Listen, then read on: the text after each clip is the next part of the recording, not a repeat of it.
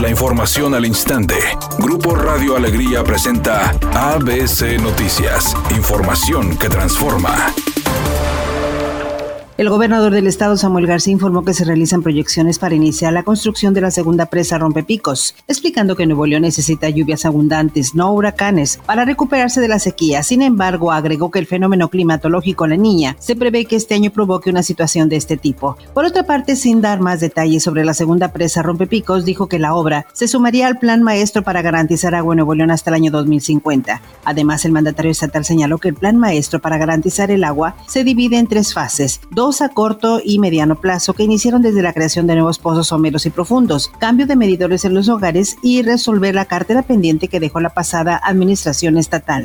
El alcalde del municipio de Santa Catarina, Jesús Nava, podría unirse a Movimiento Ciudadano, según trascendió en fuentes al interior de este instituto político, por lo que se espera que esta tarde acuda a la sede estatal del PAN para renunciar al partido. Ayer el alcalde de Marín, José Santa María Gutiérrez, se integró a Movimiento Ciudadano y con su incorporación suman 15 los alcaldes adheridos a este partido.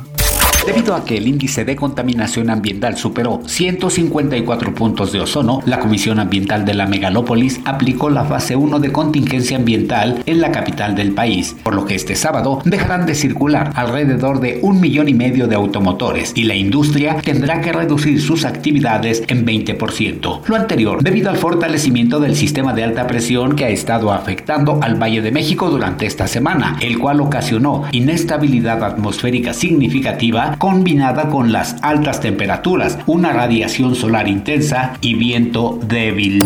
Editorial ABC con Eduardo Garza. Llevan más alcaldes en Nuevo León que se adhieren a Movimiento Ciudadano. En las elecciones pasadas, ocho presidentes municipales ganaron con la bandera de MC. Más tarde, seis alcaldes más renunciaron a sus partidos y se sumaron al Partido Naranja. Algo tiene el Naranja que gobierna el estado y su capital Monterrey. Es decir, ya son 15 alcaldías de las 51 que se pintan de naranja en Nuevo León. Mientras tanto, los otros partidos están tirados en la maca. Los emesistas ya les van ganando terreno y por mucho a poco no. Al menos esa es mi opinión y nada más. ABC Deportes informa. El equipo del América y Pachuca empataron a uno en el juego de ida. América se había puesto en ventaja, pero un penal sobre la parte final del juego le dio al equipo de Pachuca la oportunidad de empatarlo. La vuelta está abierta. América necesita ganar si quiere llegar a la final. Pachuca con un empate le basta por la posición en la tabla.